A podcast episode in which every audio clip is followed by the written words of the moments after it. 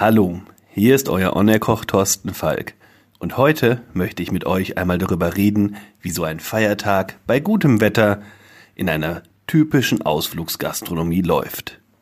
Mal ein Einblick hinter die Kulissen von Tresen und Küche und die Sichtweine eines Gastronomen, beispielhaft zu Pfingsten, aber auch gerne übertragbar auf Himmelfahrt, Ostern, Weihnachten und wahlweise auch noch andere Tage, an denen sich sehr viele Gäste gleichzeitig für dasselbe Restaurant entscheiden.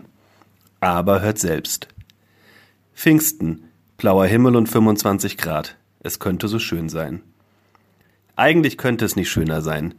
Petrus verwöhnt uns mit Kaiserwetter über die Pfingstfeiertage. Die Hotels sind so gut wie ausgebucht und die letzten Zimmerfreischilder werden abgehangen. Es könnte alles so schön sein. Stau auf der Autobahn. Aber dann Verkehrschaos in Norddeutschland. Die Autobahnen sind total überlastet. Der ADAC warnt seit Tagen vor dem befürchteten Stauchaos am Freitag und Samstag in die Ferienregionen an der Mecklenburger Seenplatte und Ostsee. Statt den gewöhnten ein bis zwei Stunden Anreise aus den Metropolen Berlin und Hamburg brauchen manche Gäste vier bis sechs Stunden. Die Stimmung bei Ankunft im Hotel ist am Tiefpunkt. Selbst ein freundlicher Empfang an der Hotelrezeption reicht da nicht mehr aus. Die Empfangsmitarbeiterin, die übrigens aufgrund der verspäteten Anreise zahlreicher Gäste immer noch am Empfang steht, obwohl sie regulär schon seit drei Stunden Feierabend hätte, schafft es auch trotz strahlendstem Lächeln nicht, die Stimmung aufzuhellen. Was war passiert?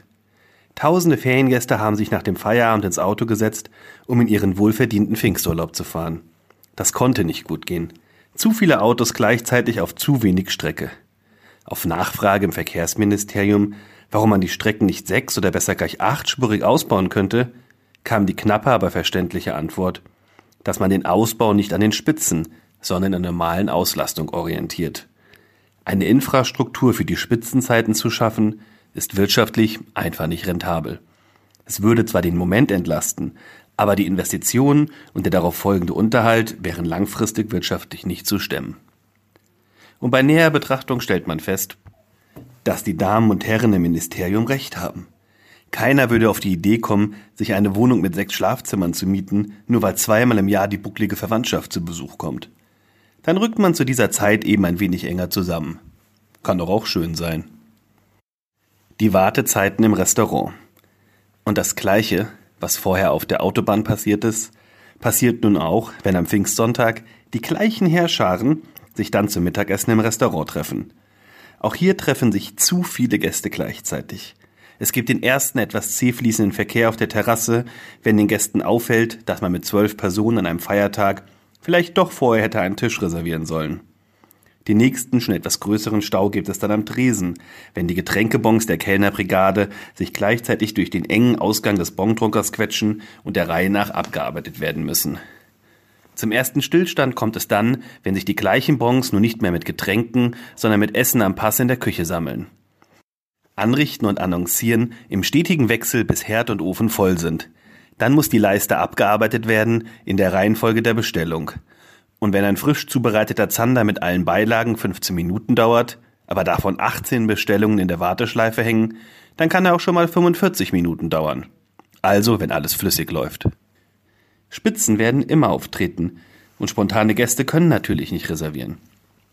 Aber vielleicht hört das ja der eine oder andere und denkt bei seinem nächsten Restaurantbesuch und voller Hütte daran.